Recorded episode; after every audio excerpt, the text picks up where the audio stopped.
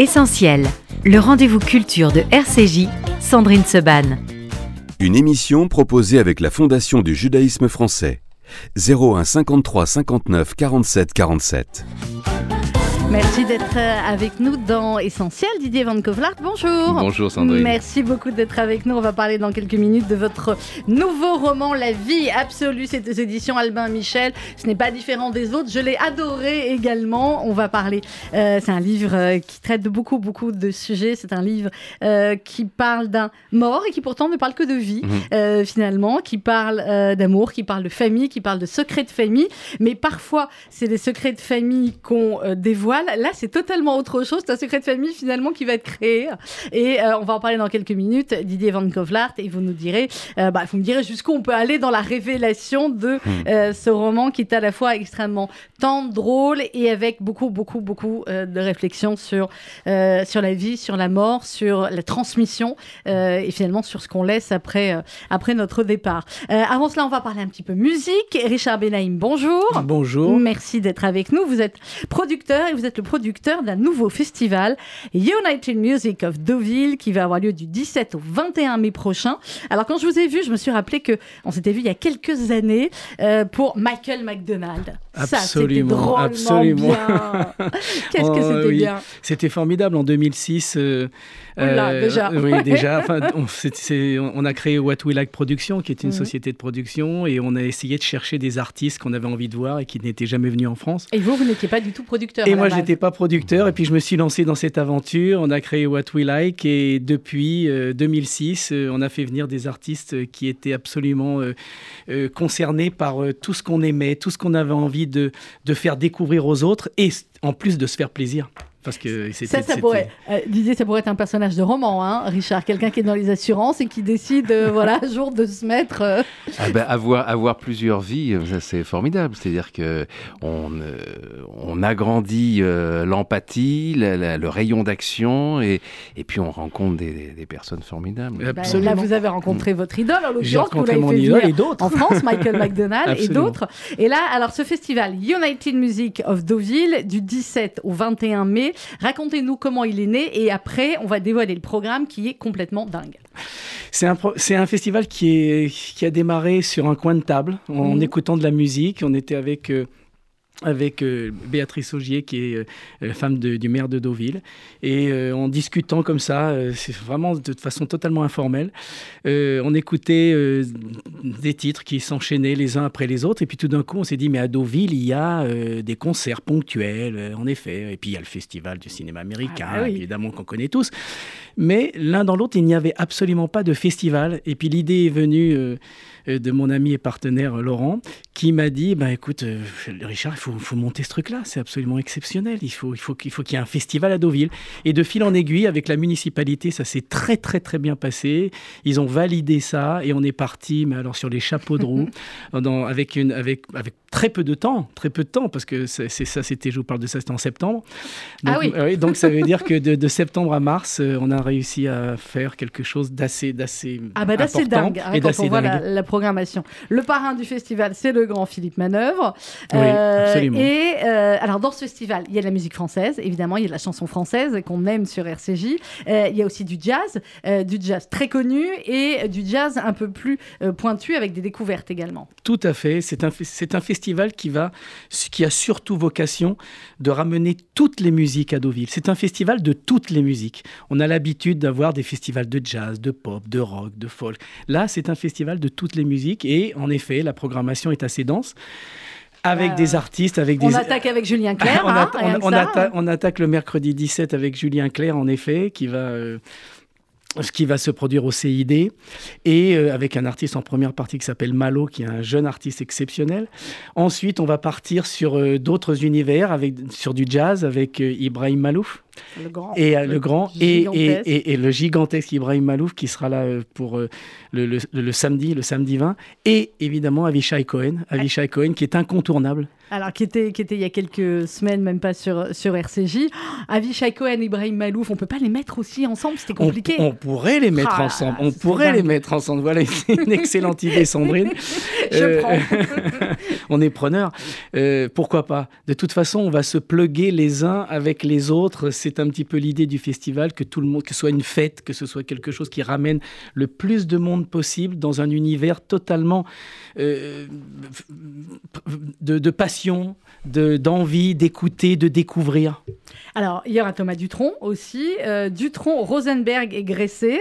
C'est un, un mix, en fait, c'est avec des guitares. Les trois, C'est trois guitares. trois guitares. C'est trois guitares avec, euh, avec Thomas Dutronc, que- qu'on connaît tous, bien sûr, le fils de. Euh, euh, ce, qui, qui- ce qui est incroyable, si vous voulez, c'est que Thomas a décidé de créer une nouvelle atmosphère et sortir un petit peu du manouche. Il a voulu être euh, présent à Deauville avec cette nouvelle formation. Et euh, cette nouvelle formation, va être, ça va être une première avec trois guitares. Il y aura bien entendu quelques effets manouches, mais à part ça, il y aura aussi des titres qu'il va reprendre de, de, de ses parents, euh, de Jacques, euh, Ah, de génial. Françoise. Et, et- et ça, ça va être absolument génial parce que ça va être arrangé et réarrangé à, à- à sa sauce. Alors, avec aussi euh, des, des jeunes découvertes. C'est dans plusieurs lieux à la fois. hein. Oui. C'est dans 6 ou 7 lieux dans Deauville. Absolument. Il y aura le CID, donc la grande salle qui accueille le festival de- de- de- du cinéma de, de- de- américain. Il y aura aussi le, le- le- salon des ambassadeurs au casino, le théâtre italien, qui est un formidable théâtre qui est au sous, dans les sous-sols du casino, Mm. et puis bien sûr les franciscaines, un ancien cloître qui a été totalement réhabilité, euh, dans, dans laquelle il y a une chapelle et également un, un- un cloître qui va accueillir du gospel. C'est une formation exceptionnelle, Cathy Boyer.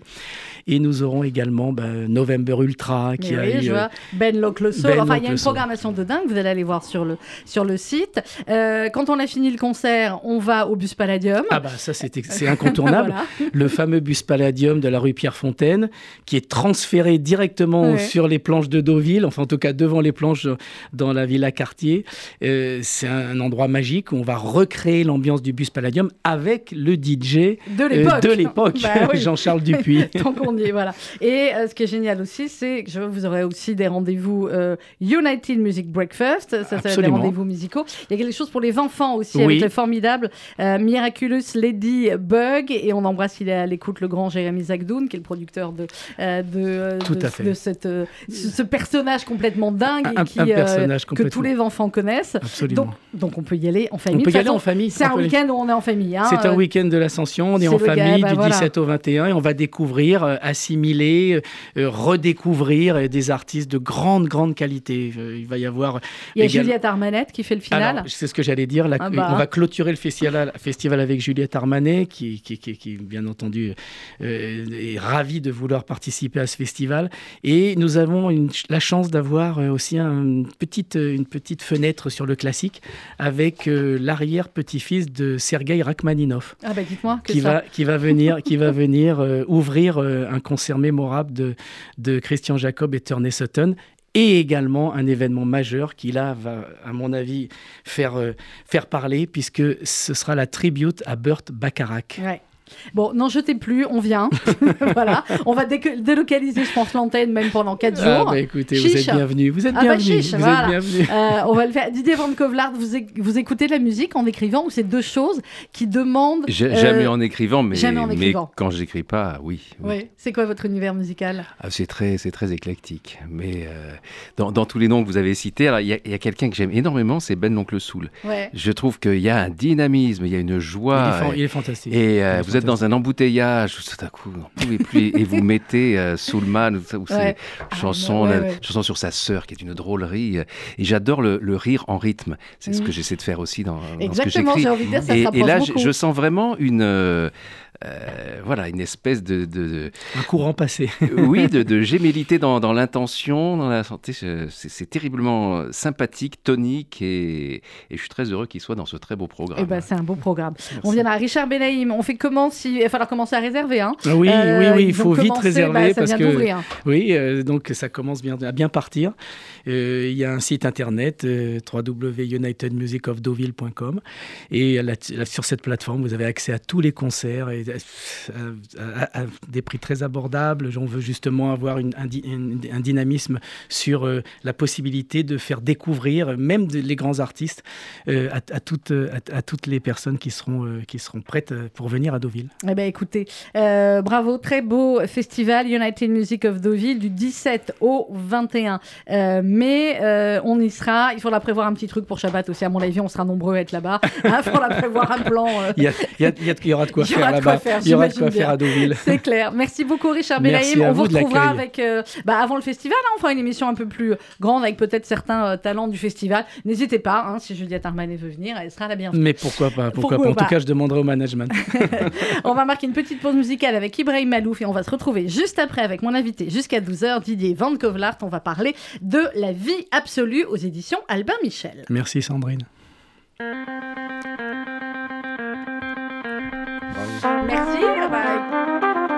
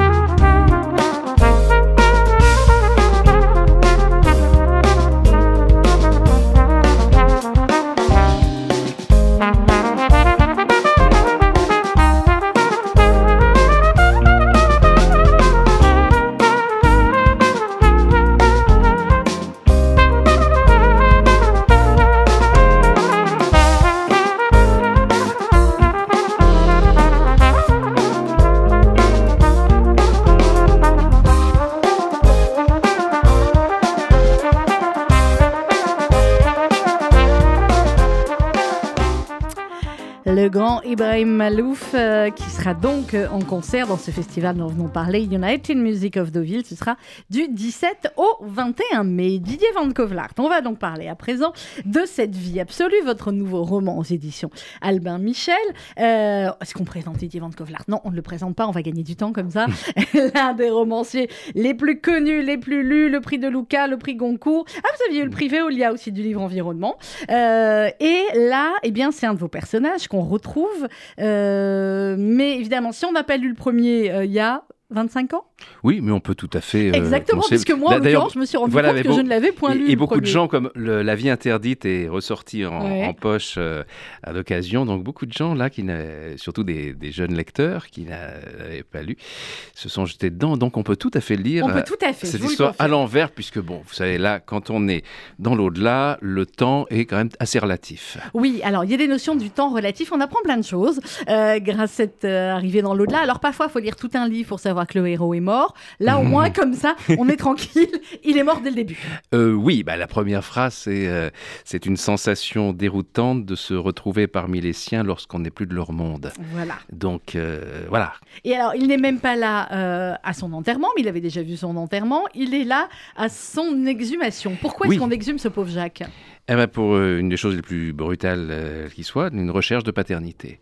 Et voilà, qu'est-ce qui se passe lorsqu'on repose en paix depuis 25 ans et qu'on est tout à coup réaccordé aux vibrations terrestres parce que euh, la famille est là, la, votre veuve, euh, votre fils, votre ancienne maîtresse, euh, le l'ancien gendarme qui a écrit un, roman sur vous après avoir enquêté sur euh, les, causes de votre mort.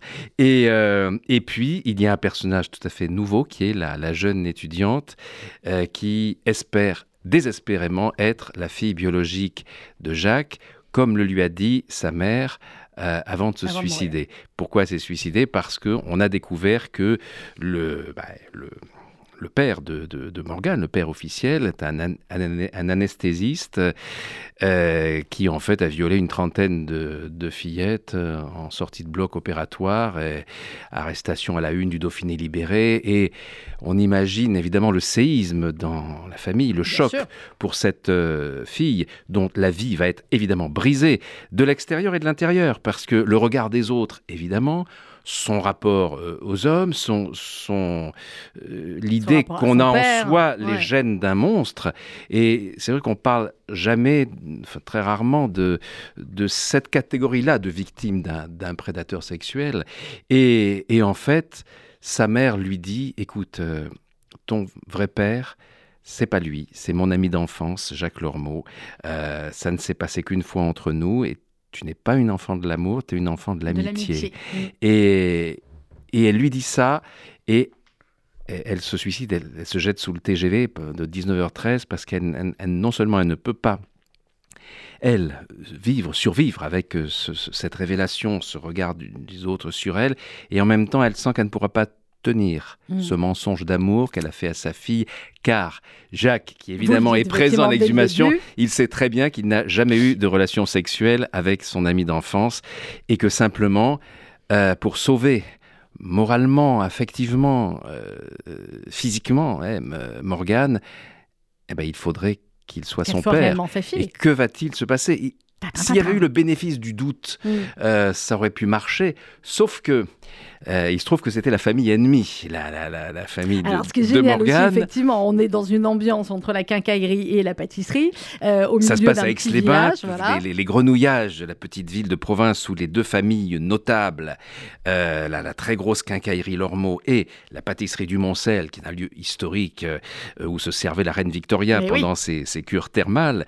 Et, et en fait, la, la pâtissière, la, qui est la grand-mère de Morgane, euh, avait une telle euh, arrogance, une telle... C'est elle, comme je, je la décris comme un rouleau à pâtisserie qui a laminé de son mépris tous les vivants à sa portée, Elle y compris a ses enfants. toute sa famille. Voilà. voilà. Et, et là, lorsque tout à coup, elle apprend que ses amis qui finalement ont réussi à racheter parce qu'elle a fait a tellement cassé ses enfants qu'ils ont détourné l'argent des caisses et ça finit en, ré- en liquidation judiciaire et sa pâtisserie a été rachetée par la quincaillerie et c'est devenu espace tondeuse. Donc il y a la haine motrice de, de cette vieille dame qui tout à coup eh ben, lance lorsqu'elle apprend euh, voilà ce qu'a avoué sa fille et eh ben, elle lance, elle convainc la petite fille de lancer la procédure d'exhumation. Or vous savez qu'il n'est plus possible en France depuis l'exhumation euh, litigieuse Oui, d'Yves Yves Montand de déterrer quelqu'un pour une recherche de paternité, sauf si de son vivant, il a donné son accord Mhm. pour cela. Et c'est là que Fabienne, la veuve de Jacques, va commettre un, ben là encore, un second mensonge d'amour. Elle va imiter l'écriture de Jacques. euh, en se- Alors, elle, elle savait très bien hein, que son mari allait voir ailleurs, hein, on va dire ça comme oui, ça. mais, Mais elle, bon. Voilà, Bon, elle, voilà. elle sait qu'il est mort dans les bras de sa maîtresse et tout, et elle se dit, elle est tellement émue par la, la détresse de cette jeune femme, eh ben, qu'elle imite l'écriture de Jacques. En recopiant, elle a ressorti une, une lettre d'amour ancienne qu'il lui avait envoyée. Et en fait, c'est cette, cet acte sacrificiel d'amour, puisque quand même, ça veut dire Oui, qu'elle euh, pourrait partager autoriser. Elle, elle, elle l'héritage, pense euh, que c'est la vérité, Ouais. sauf que et, Jacques, c'est ça qu'il a ramené dans les vibrations terrestres, cet, acte d'amour euh, sacrificiel et d'empathie euh, avec sa veuve qui imite son écriture. Sauf que lui, évidemment, il sait que l'exhumation va prouver que par l'ADN, euh, qu'il n'y a aucun marqueur commun avec la petite Morgane. Sauf que, troisième mensonge d'amour, c'est le fils de Jacques et Fabienne, Lucien, qui est un, un grand hacker, un super geek. euh, euh, et vous savez, comme les, les perceurs de coffre-fort qui deviennent, qui se reconvertissent en serruriers, qui sont évidemment les meilleurs, lui a créé une boîte de sécurité informatique et, et lui, lorsque euh, bah, il a la conviction que, que tout ça est faux, au cas où, il intercepte par des, ce qui s'appelle euh, l'impersonation attack, c'est-à-dire Mm. usurpation d'identité. Il envoie un mail au labo d'analyse euh, à partir d'une fausse adresse du juge aux affaires familiales et, et inversement, de manière à être au milieu. Il reçoit, c'est lui qui va recevoir Donc, en comme quoi, effectivement, elle n'est pas la- le, résultat, il va le falsifier et l'envoyer au juge. euh, et Morgane, en fait, il se crée une demi-sœur. À quoi ça tient Et là va commencer, bah, évidemment, tout le, tout le dilemme du livre, c'est-à-dire que, comme Pygmalion qui tombe amoureux de sa, de sa sculpture, de sa création, euh, lui euh, tombe amoureux de cette sœur qu'il a, artificielle qu'il s'est créée, et qui est tellement heureuse, justement, d'échapper à la malédiction des gènes du monstre, que tout à coup, cette fille qui est recroquevillée comme une petite vieille sur cette, cette très douleur, jolie en tout cas. au début, devient, pas très- voilà, voilà, elle devient, on- Elle s'épanouit. et puis, elle elle veut tout connaître de Jacques, Mm. de ce nouveau père, tout. Donc, son regard nouveau va être une chose extraordinaire pour l'esprit de Jacques, qui, euh, euh, qui assiste à ça et qui se, non seulement se nourrit des, des émotions humaines, mais euh, va vibrer à la fois des joies et de la détresse et, et de la peur que tout cela tourne court et se retourne contre Morgane. Alors tout cela, vous le saurez en lisant La vie absolue, mais Didier Van Kovlart, je vais reprendre plusieurs euh, thèmes du livre, ce que vous disiez effectivement sur, euh, eh bien, Morgane va demander des, des informations sur comment était ce père, comment il était dans son enfance, etc.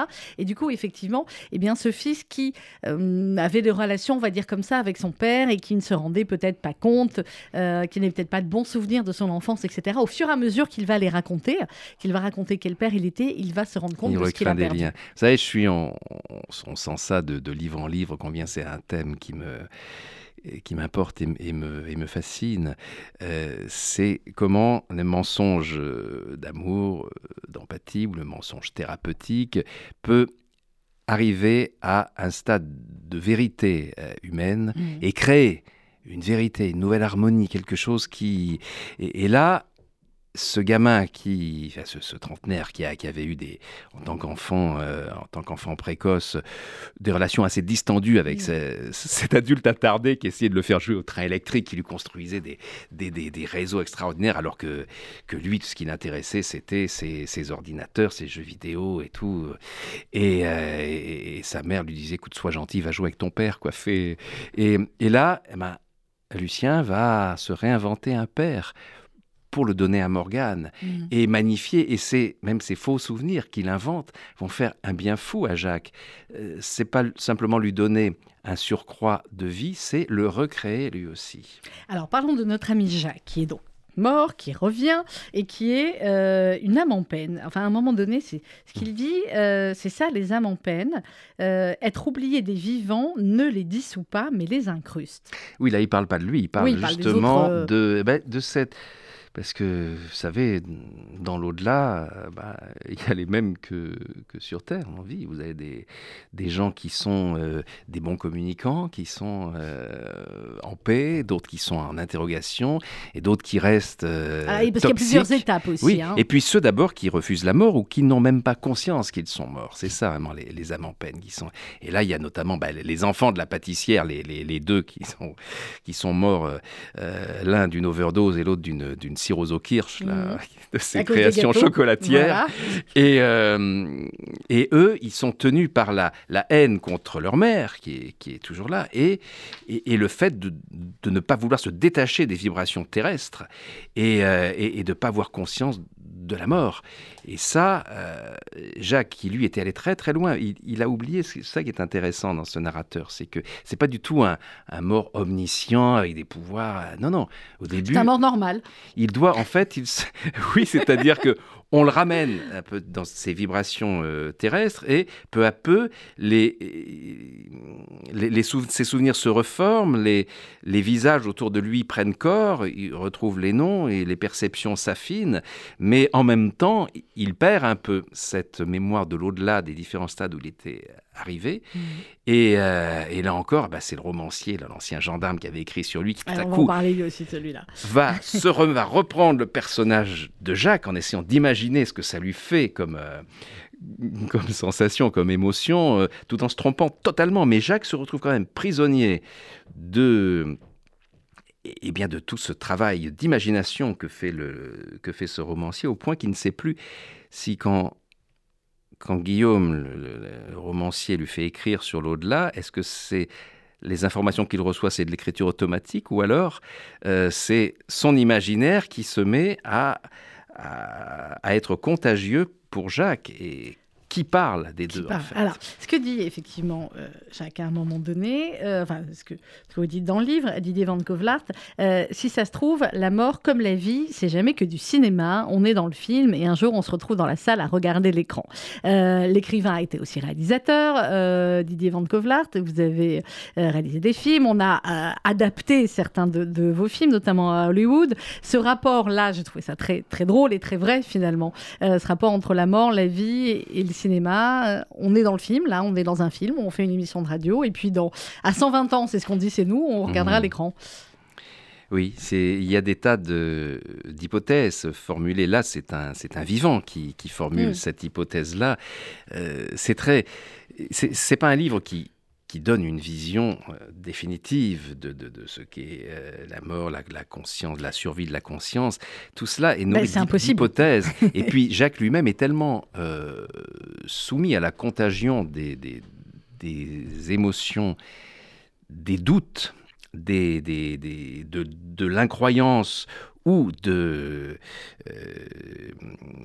de la foi de, de, ceux qui pensent à lui, que tout ça crée évidemment des questionnements sans cesse. Mais je crois profondément que comme la vie, la mort continue d'être une source de, de questionnement et d'évolution.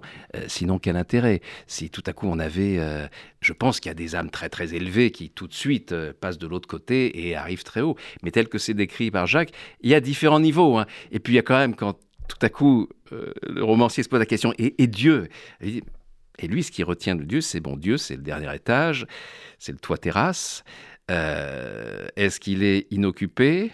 Euh, en colocation, euh, privatif, euh, tout ce qu'il sait, c'est qu'il n'y a pas d'ascenseur direct. Mm. Je ne sais pas, je, Didier Van Corlaert, j'imagine que, je ne sais pas si vous êtes beaucoup renseigné sur les religions, etc. mais il y a beaucoup de, voilà, mais je sais, parce qu'il y a beaucoup d'aspects dans ce que vous dites par rapport à l'âme qui sont très proches des, croyances du judaïsme. Bien sûr. Ou quand quelqu'un décède, il faut rester avec lui, faire des prières en, en, mm. permanence pour accompagner son âme, justement, et pour accompagner la montée de de son âme. Vous êtes renseigné sur euh, le christianisme et sur le judaïsme et sur euh, Oui, il y, a, il y a évidemment, et c'est ça qui est intéressant, il y a des, points communs très forts, il y a quelques différences techniques mmh. sur la manière de, de, procéder qui sont, qui sont intéressantes, mais L'important, c'est que tout ça, c'est un courant d'amour qui accompagne et qui surtout doit s'abstenir de vouloir retenir.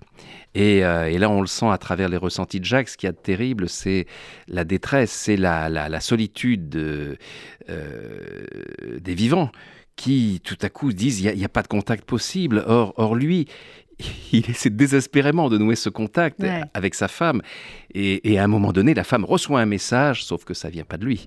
Ça vient de son coiffeur qui, qui, se prend pour un médium depuis qu'il est allé passer les, fêtes de Noël euh, chez, dans une tribu d'Amazonie. Et il est revenu, il, entend des voix. Et en fait, euh, eh ben, toutes les clientes de son salon de coiffure, salon de haute coiffure, euh, reçoivent des nouvelles de leurs défunts. Et, sauf Jacques, jusqu'à présent, un, un quincaillier, il voyait pas trop l'intérêt. Et puis, un, jour, bah, il lui donne un message, sauf qu'on va se rendre compte euh, des raisons pour lesquelles ce message est un faux, mais bien informé et qui va complètement perturber euh, la veuve de Jacques et, son fils, parce que c'est un message qui les met en garde contre Fabienne et on découvrira d'où vient, quelle est l'origine terrestre de ce message. Mais, ce que vous dites, effectivement, il y a tout un, un, passage où Jacques explique euh, l'ascension et euh, il dit que bon, voilà, bah, quand il arrive comme ça, il y a le ciel qui est une construction à plusieurs niveaux, au rez-de-chaussée, il y a le vestiaire.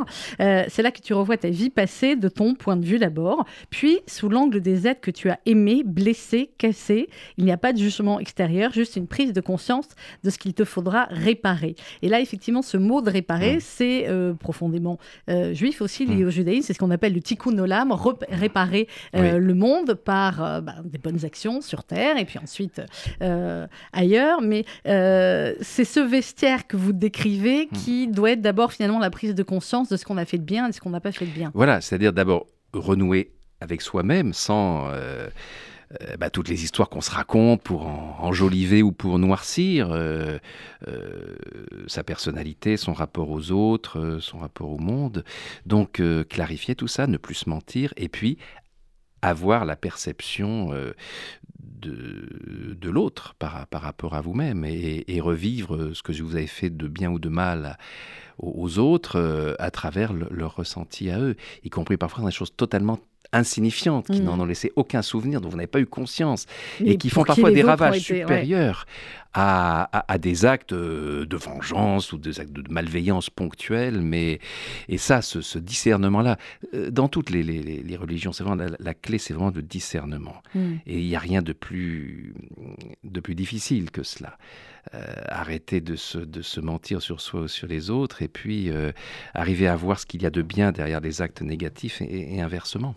Et vous parlez beaucoup de, de, mensonges, Didier Van Kovlar, depuis le début de l'interview, et mmh. évidemment beaucoup dans le, dans le livre.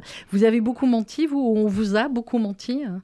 Mais ce n'est que des mensonges d'amour hein, dans le livre, donc. Euh... Je pense que j'ai plus menti qu'on ne m'a menti, mais oui, ce, ce, ce type de, de mensonge, c'est-à-dire euh, euh, l'exactitude des faits est parfois une chose terriblement toxique, mmh. euh, qui va... Et là, je me rappelle une formule de Monterland dans les jeunes filles qui m'avait vraiment marqué. Vous disait les gens qui se vantent de toujours dire la vérité me font penser à, à des adultes qui se vanteraient d'être incontinents. C'est-à-dire, euh, non, c'est pas que toute, ouais. toute vérité est bonne à dire, tout ça, mais euh, on peut pas dire la vérité à tout le monde pour les mêmes raisons, au même moment.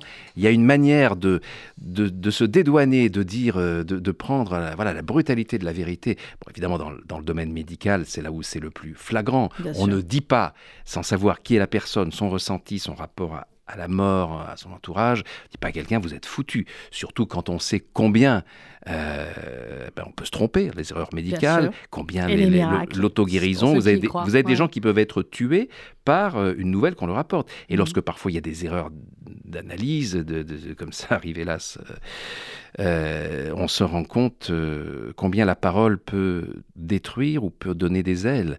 Donc, ce qui compte, c'est que lorsqu'il y a, on, sent un devoir de mensonge, du moins un devoir de réarranger la réalité, euh, pour sauver quelqu'un, pour lui faire du bien, pour créer euh, une autre, une autre existence, une autre, pour opérer un, nettoyage par rapport au côté insupportable d'une vérité.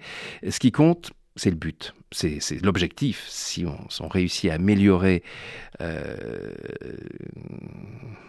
le destin, la, santé affective, mentale et de quelqu'un, euh, oui, on est pardonné. On est largement pardonné. On va marquer une pause musicale d'Idée Van Kovlar et on se retrouve juste après. On continue à parler de votre dernier roman, La vie absolue. C'est aux éditions Albin Michel.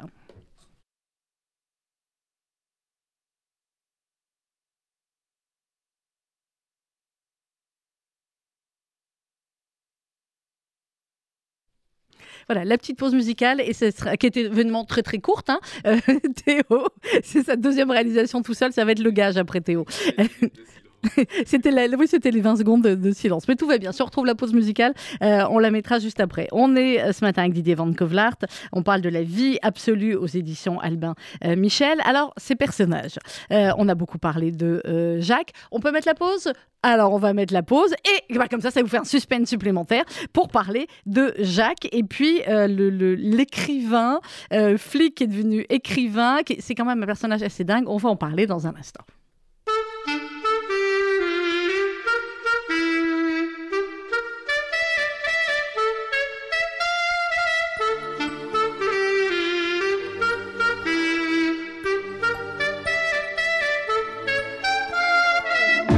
Eu le temps de regarder passer ma vie, ni de bien comprendre où mes vingt ans sont partis.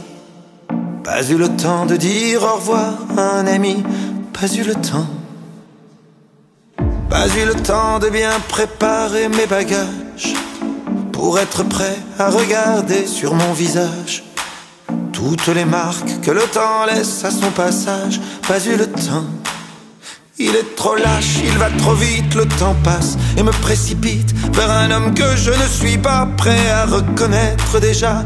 Il est trop lâche, il va trop vite, le temps passe et me précipite vers un homme dont je ne veux pas dire que lui, c'est peut-être moi.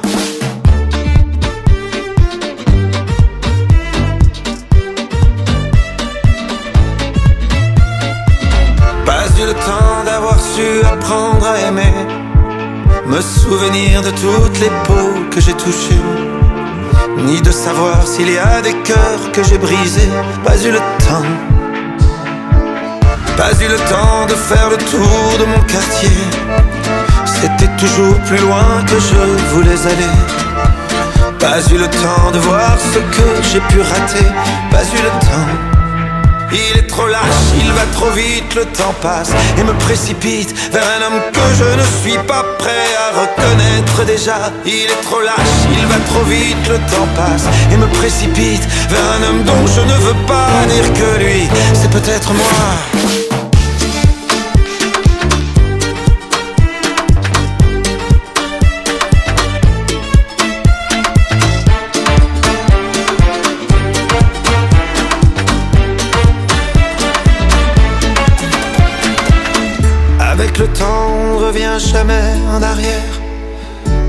Que regretter ce qu'on aurait dû faire. Moi je referais tout si c'était à refaire. Oui, tout si c'était à refaire. Il te donne et il te reprend chaque seconde de son temps. Pour pouvoir vivre une minute, il faudra rendre celle d'avant. Il te donne et il te reprend chaque seconde de son temps. Pour pouvoir vivre une minute, il faudra rendre celle d'avant. Mais le temps passe.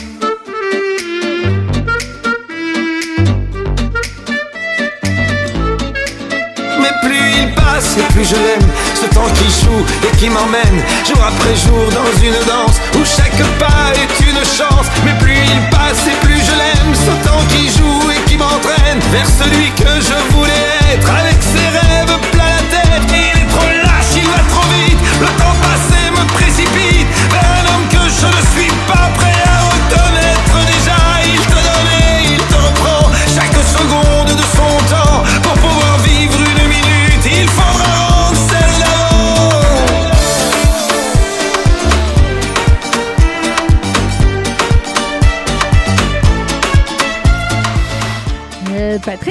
Patrick qui a ouvert euh, les locations pour sa prochaine tournée en 2024. Eh ben, je veux pas vous affoler, mais c'est déjà parti très très très très bien. Pa- oui Didier. Patrick, avec qui j'ai fait mon service militaire. Mais je sais, on en avait et, parlé. et oui, et, euh, et à qui j'ai, enfin, que j'ai présenté à, à Georges Lautner et Alain Poiret, le patron de la Gaumont, euh, pour La Maison Assassinée, que Mais- j'avais écrit mais- pour Lautner et, qui a eu le Attendez, rôle. attendez, attendez, attendez, je, je replace tout. C'est vous Hmm qui avez écrit La Maison oui, Assassinée? oui, oui.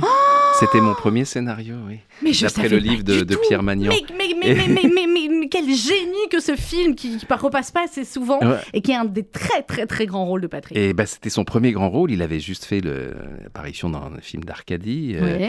Et, euh, et voilà, ce et, j'ai présenté mon copain de régiment qui jouait au théâtre en ce moment-là, qui avait fait la chanson Marre de cette nana. Et, Ouais. et puis, bon, il était très bon, mais j'oublierai jamais la réaction d'Alain Poiret, l- l'immense patron de la, la Gaumont, euh, monsieur un petit peu, un, un- un- un très grand euh, artisan de comédie qui savait réunir les, les talents, qui avait fait son premier film à Francis Weber, à Jean-Louis Ouais. Labadie.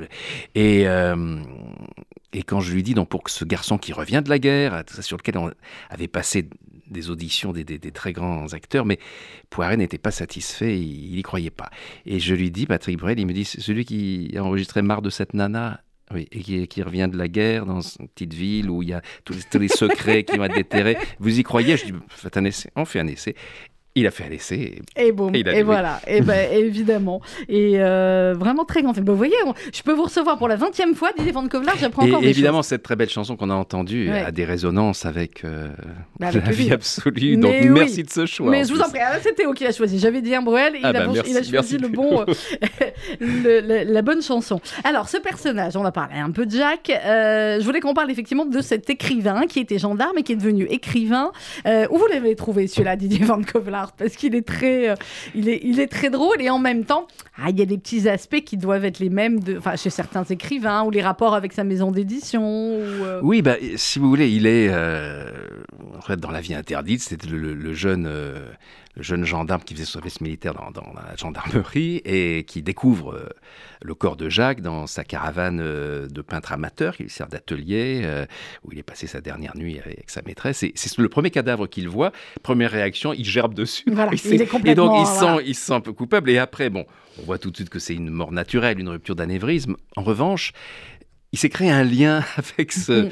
type. Et, et puis, il sent qu'il y a quand même un petit secret derrière. Il voit la, euh, le portrait inachevé de, de Naïla, la- la- la- cette jeune femme avec qui il a passé La sa- dernière nuit. Oui. Et, euh, et il va enquêter là-dessus. En fait, ça va lui fournir la, la manière, d'un- la matière d'un roman qui va être un, un très grand succès sur l'apparente insignifiance de la vie de ce provincial, avec tout ce qu'il y a caché derrière. Sauf que après, bah, le roman suivant ne marche pas, le troisième est refusé par l'éditrice, et puis, bah, du coup, il devient critique. Euh, Ça remplace pas, mais ça, ça console, du moins ça compense. et, euh, Et, et bon là, pour les critiques. et là, tout à coup, non, je veux dire, il y a des critiques Oui, formidables, oui. mais il y a aussi. Sauf que là, il est très méchant comme critique, mais justement, ça déclenche bah, des réactions et un regard sur lui-même qui ajoute euh, la détestation de soi à- au sentiment d'échec. Et là, eh ben, tout à coup, il va redémarrer avec ce qui arrive à Jacques oui. le fait d'être exhumé, et, et il va s'emparer de là, tout cela. Il a à nouveau son matériau littéraire et il va renouer avec euh, le personnage de ses premiers succès. Sauf que pour Jacques, ça va être l'enfer. Première fois qu'il découvre cette notion d'enfer depuis qu'il est mort. C'est-à-dire que ce que lui, lui fait vivre par écrit euh, ce romancier qui se trompe sur tout, qui a rien compris de la situation, qui Et croit qui, que- en que plus, était devenu est l'amant de une- sa femme. Est une intrigante, voilà, Ouais. en plus. Donc voilà, Guillaume, c'est c'est- cette, cette détention euh, provisoire, heureusement, mais intermittente dans la- les fantasmes, le- l'obsession imaginaire de, de- de- de l'écrivain, était quelque chose qui était très intéressante et, et- et un peu stressante à écrire de ma, de ma part, parce que le, le pouvoir de celui qui écrit euh, sur un mort et donc qui le retient, qui le fait vivre et qui le et qui le dénature. euh, C'est voilà. plus compliqué. Oui, oui, bah, Oui, j'im- oui. j'imagine bien. J'imagine bien.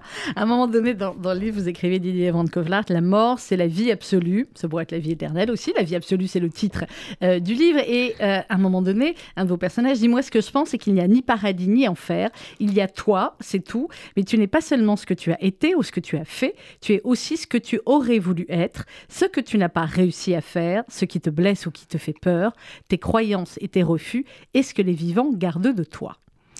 Et l'interlocuteur répond, bah, ça fait du monde.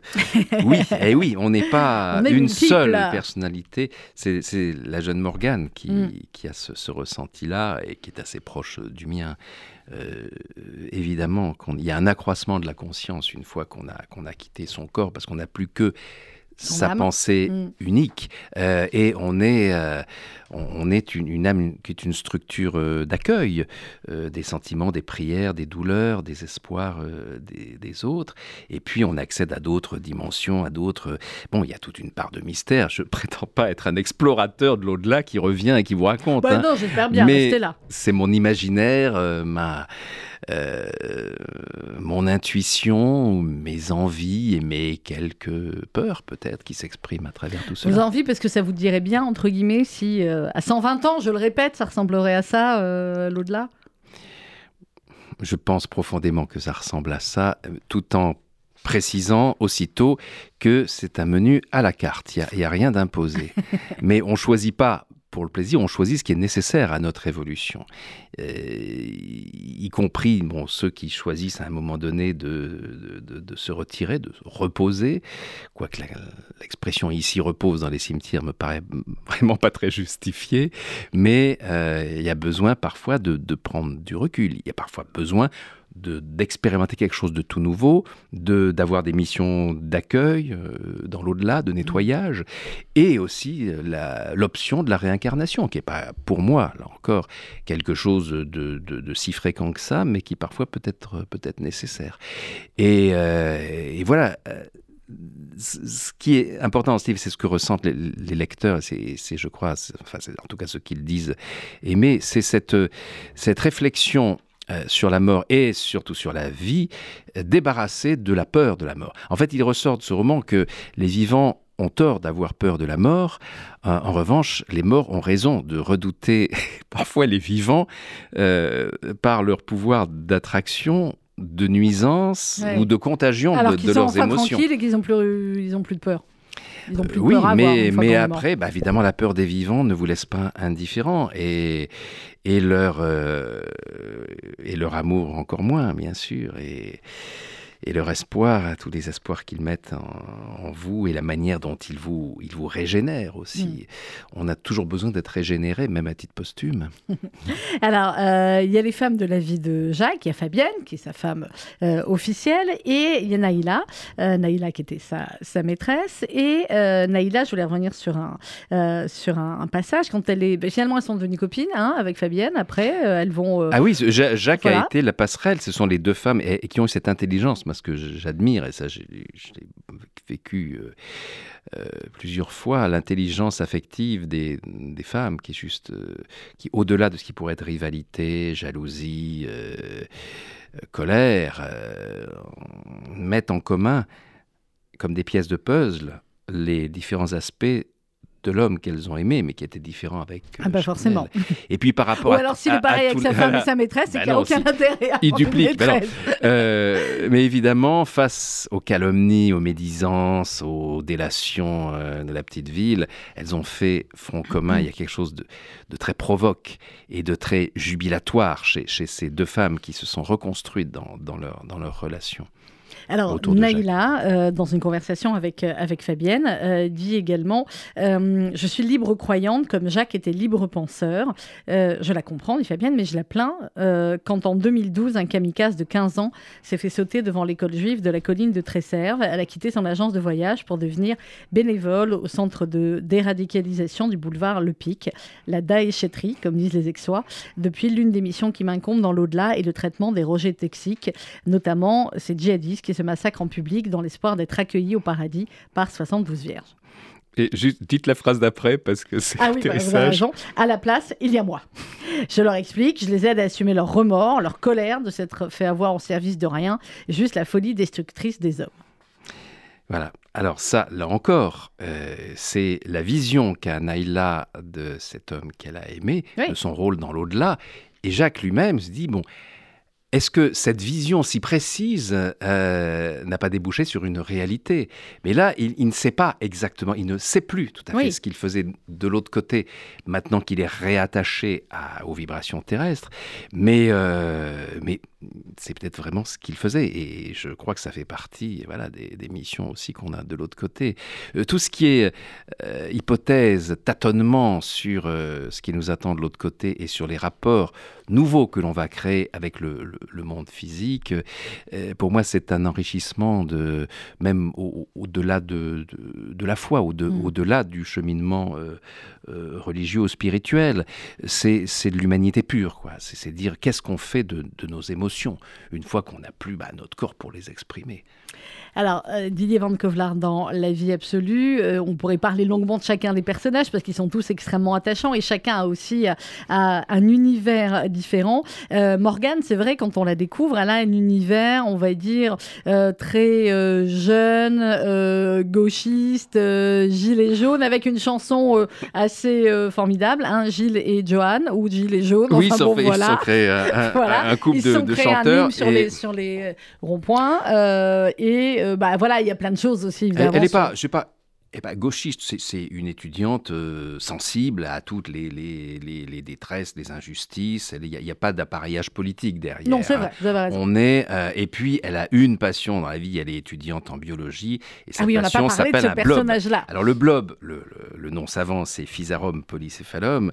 C'est cette, cette créaturation extraordinaire qui n'est ni un végétal, ni un, un animal, ni un champignon, alors qu'il se reproduit par sport comme un champignon euh, qu'il euh, a toutes les propriétés d'un végétal, sauf qu'il n'a pas de chlorophylle, et il se déplace pour... Euh, il chasse comme un animal.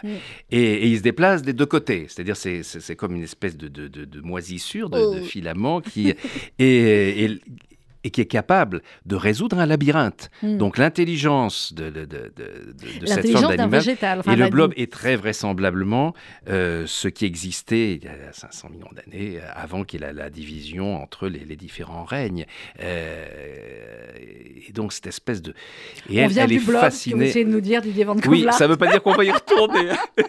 Mais c'est déprimant. oui, non, non, non. Pourquoi? Comme on sait aujourd'hui, ah, qu'on vient de, de la bactérie initiale. Bah, la beauté, elle est intérieure. hein. Et puis, et puis, il a cette, euh, euh, quand même cette chose que nous avons perdue, nous, euh, êtres humains, c'est la, la faculté de régénération. C'est-à-dire, euh, vous pouvez faire une bouture de blob, vous en coupez un bout et vous le mettez dans un autre euh, Endroit. euh, endroit où il va se, se régénérer et, et il aura sa mémoire intacte. Ah bah C'est-à-dire qu'il va saurez. retrouver un autre, euh, dans un labyrinthe, il, il va retrouver le même, le même chemin. Des expériences formidables ont été faites là-dessus en plus. Ce que je dis n'est pas inventé dans le roman Mais sur non, les perspectives du, du blob, c'est-à-dire que sur la recherche euh, en cancérologie, la, cet être si bizarre est un espoir formidable. euh, euh, voilà, il y a des pistes de recherche extraordinaires pour euh, et, ben, le- la manière de, de- non seulement de prévenir, mais de réparer la, la progression d'un d'un cancer, de, rendre conscient ben, les métastases que c'est pas d'un accroissement heureux, euh, mais au contraire quelque chose qui met en péril la, la structure globale. Donc euh, voilà, mais, il a mais encore ce blob, effectivement, vous verrez dans le, dans le livre, vous verrez, il a aussi quelques, quelques aventures. Il nous reste plus Mm. que deux minutes, Didier Van Kovlar, donc je ne vais pas vous lancer sur le début du dernier chapitre du livre. Euh, mais pourtant, où finit une vie? Où recommence-t-elle? Eh bien, vous le saurez en lisant euh, La vie absolue. Vous étiez content de retrouver Jacques après 25 ans? Euh, oui, il m'a jamais vraiment quitté en fait. Ouais. Déjà, bon, les lectrices et les lecteurs me demandaient vraiment euh, qu'est-ce qui venait dans, Jacques. dans le les nouvelles de Jacques. Moi, j'en avais pas forcément. Et quand j'en avais, quand je, parce que le personnage continue à me parler, c'est pas parce que le livre est publié, au contraire, la lecture des, des- des gens et, et leur, et ceux qui m'en euh, n'expriment redonne un, un surcroît d'existence au personnage. Mais je ne savais pas comment le faire revenir, pour quelle raison? Et un jour m'est venue l'idée de l'exhumation et, et là, je suis parti dans l'écriture. Et, vous avez drôlement de bien le fait. retrouver. Et ben nous aussi. Et vous avez drôlement bien fait, très jolie couverture. C'est le Didier Van Kovlar, ça va être un carton comme d'habitude. Vous avez déjà le prochain en tête, Didier? Oui. Mais et il même, est même plus. en Il tête même et, en, en grande partie sur le papier déjà, oui. Bon, très bien. Donc ça veut dire qu'on se revoit bientôt. Tant mieux. Avec plaisir. Didier Van Kovlart, La vie absolue, c'est aux éditions Albin Michel et c'est à lire absolument. Merci Didier, à très bientôt.